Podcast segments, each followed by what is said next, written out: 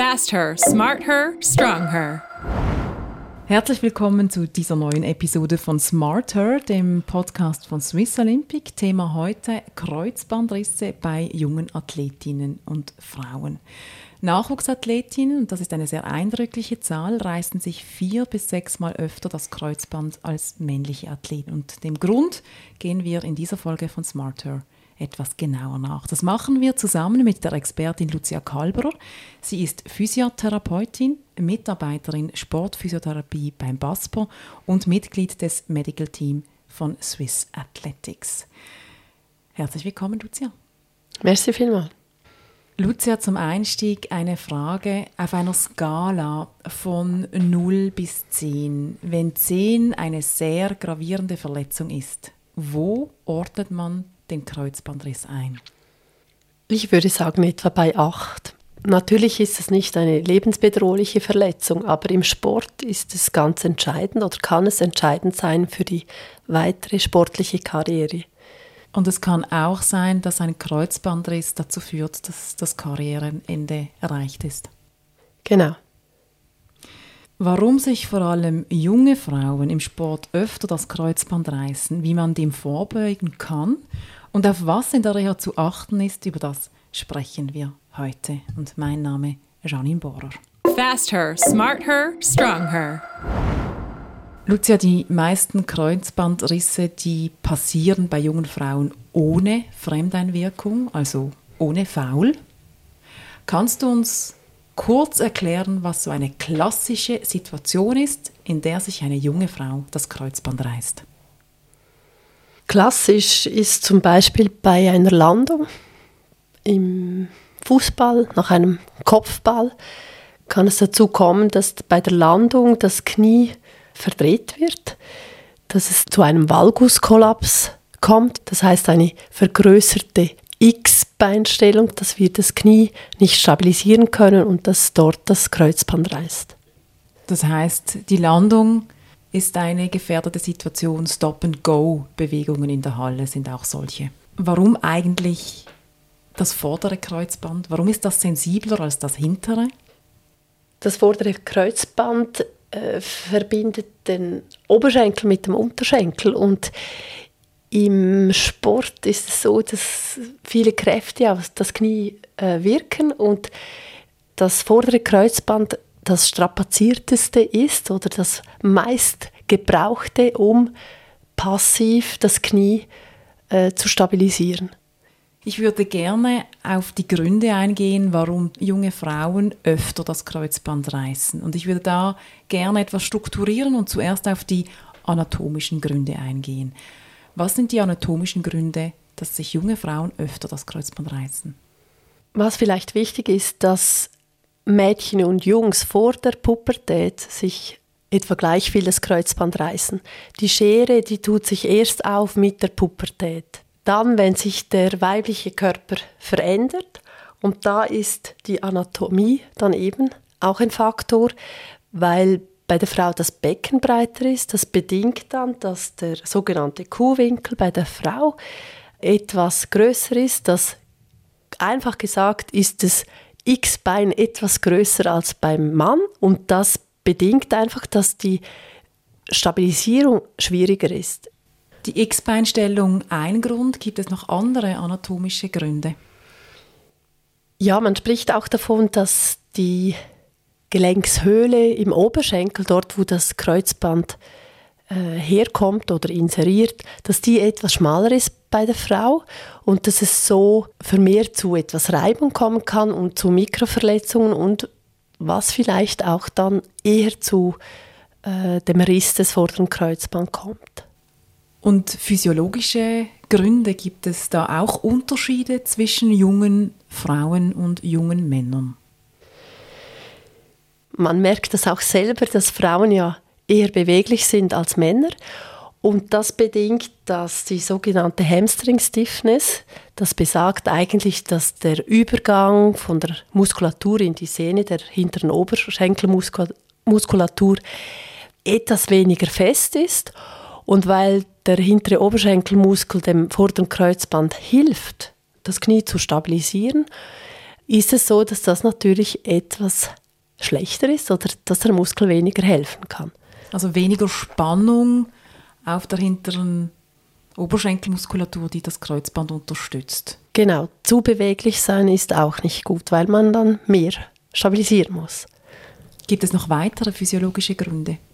Genau in diesem Alter, also im Alter der Pubertät, die neuromuskuläre Kontrolle bei Frauen schlechter ist als bei Männern. Was heißt das genau? Frauen sind unkoordinierter wie Männer? Nein, so kann man das nicht sagen, zum Glück. Aber man sieht, dass äh, beispielsweise das Landeverhalten anders ist als bei Männern. Das heißt, dass Frauen eher aufrechter landen. Das heißt, sie benutzen dann mehr die vordere Oberschenkelmuskulatur und das heißt, dass die hintere Oberschenkelmuskulatur eben weniger hilft. Und das ist genau das, was wir wollen. Also, dass, dass wir besser auch die hintere Oberschenkelmuskulatur rekrutieren können.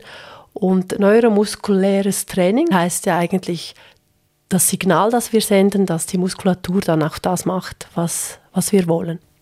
Also die bewusste Ansteuerung. Anatomische Gründe, physiologische Gründe, welche Rolle spielt der Zyklus bei der Verletzungshäufigkeit des vorderen Kreuzbandes? Gibt es da eine Korrelation? Also Studien zeigen, dass es möglicherweise hormonbedingt um den Eisprung und in der zweiten Zyklushälfte zu mehr Kreuzbandverletzungen kommt. Aber es ist so, dass diese Studien äh, respektive die Qualität eher schlecht ist und dass vor allem die die Studien auch nicht im Leistungssport oder im Sport gemacht wurde. Und deshalb würde ich das so nicht per se sagen. Kurz zusammengefasst, junge Frauen reißen sich aus anatomischen Gründen öfter das Kreuzband, weil die Hüfte breiter ist, dass dadurch das eine X-Beinstellung entstehen kann und die Kraft anders wirkt. Das würde ja bedeuten, junge Athletinnen müssen vermehrt und ganz fokussiert Krafttraining betreiben und ihre Muskulatur stärken, um dieses Defizit in Anführungsschlusszeichen zu beheben. Und dort setzt eigentlich auch die Prävention an und haben auch ganz, ganz viele Studien gezeigt, dass das Wirkung hat. Der Schlüssel also fokussiertes Krafttraining. Wie sieht dann ein solches Präventionstraining konkret aus? Dieses Training setzt den Fokus auf diese neuromuskuläre Kontrolle und beinhaltet natürlich viel Kraft auch in den Hamstrings oder Kraftaufbau in den Hamstrings, vor allem auch Rumpfkraft, aber vor allem auch Beckenkraft, weil eben das ist ja auch erwiesen, dass Frauen eine geringere relative Kraft haben und deshalb ist auch eine Beckenkraft so wichtig, weil die seitliche Gesäßmuskulatur das Knie stabilisiert.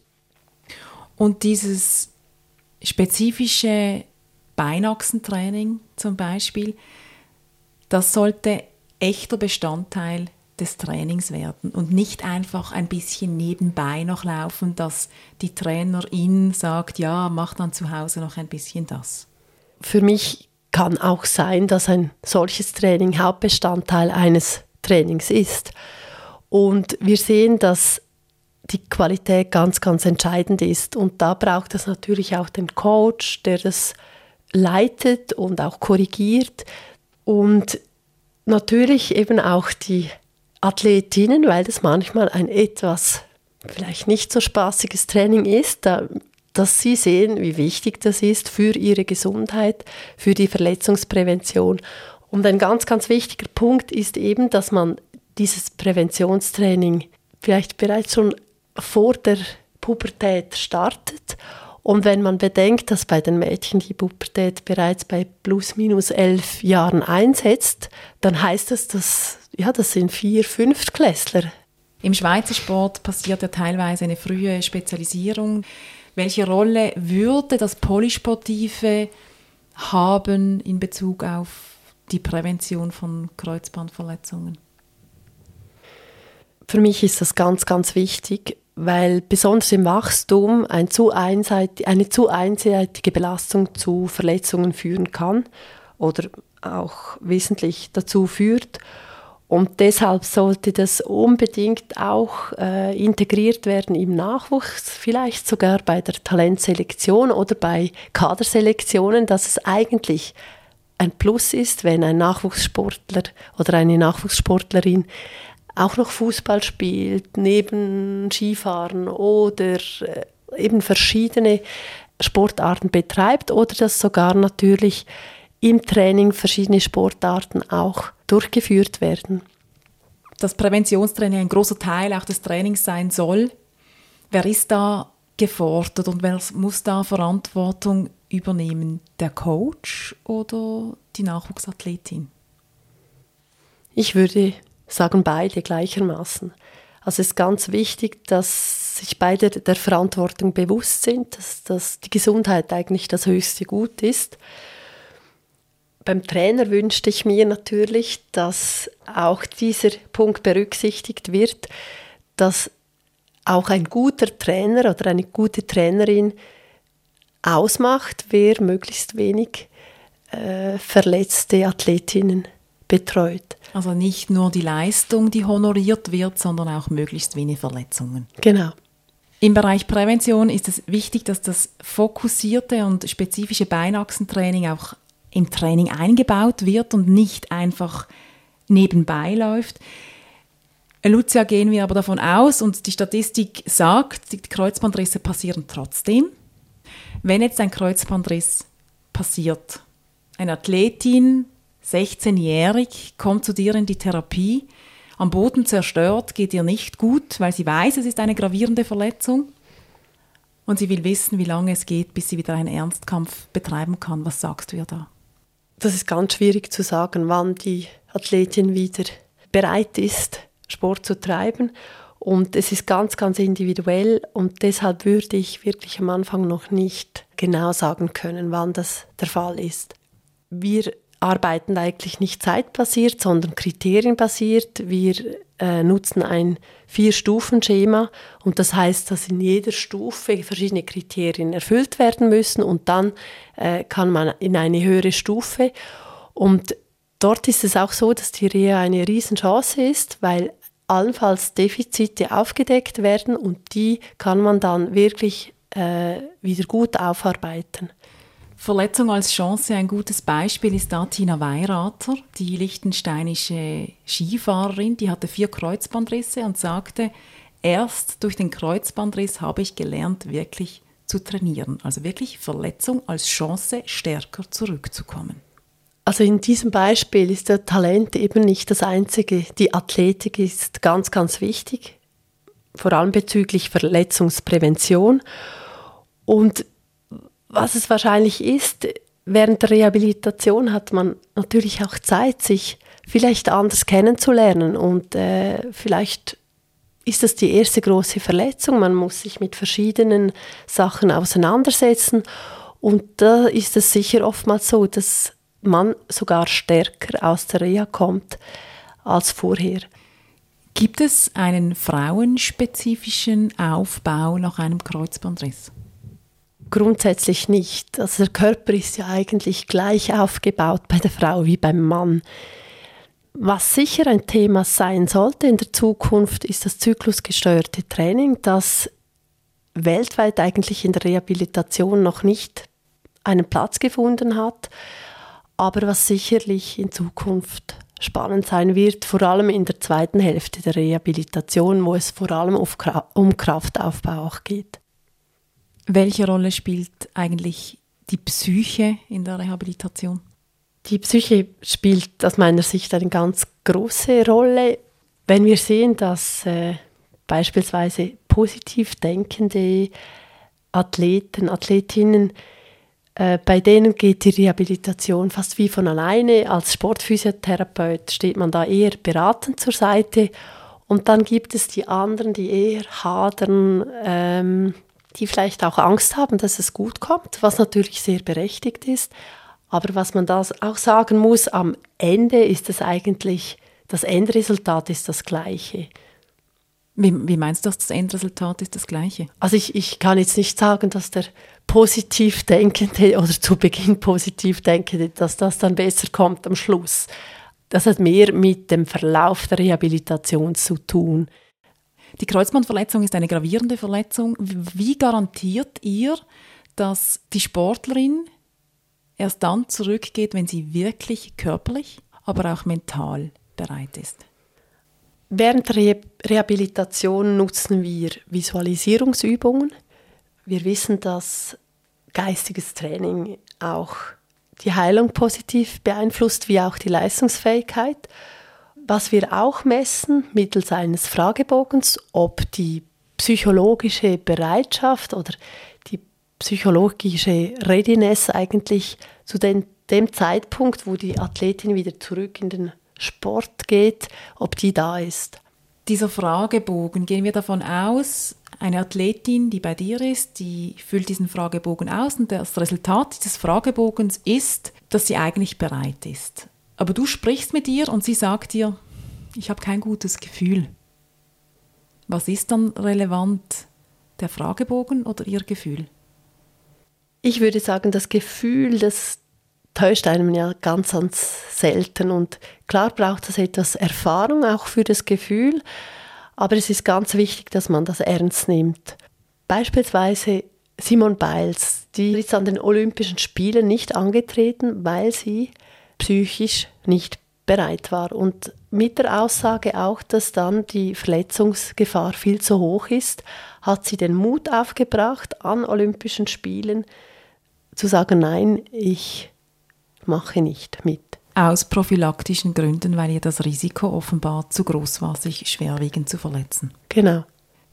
Um einen Abschluss zu finden, Nachwuchsathletinnen haben das größere Risiko, sich am Kreuzband zu verletzen. Darum umso wichtiger, dass man Krafttraining, explizites Beinkraft, Rumpfkrafttraining im Training einbindet und nicht einfach nebenbei macht.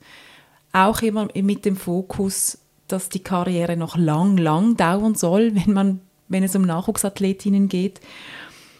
Und wenn man dann in die Rehabilitation geht, dort gibt es keinen großen Unterschied zwischen Männern und Frauen in der Rehabilitation. Das zyklusbasierte Training ist noch nicht wirklich ausgereift, man hat noch, nicht we noch wenige Erfahrungen damit. Wichtig aber auch die Psyche, die hilft, schneller gesund zu werden. Je positiver, desto optimaler. Lucia Kalberer, herzlichen Dank. Hast du mit deiner Expertise Rede und Antwort gestanden? Danke vielmals. Merci vielmals. Fast her, smart her, strong her.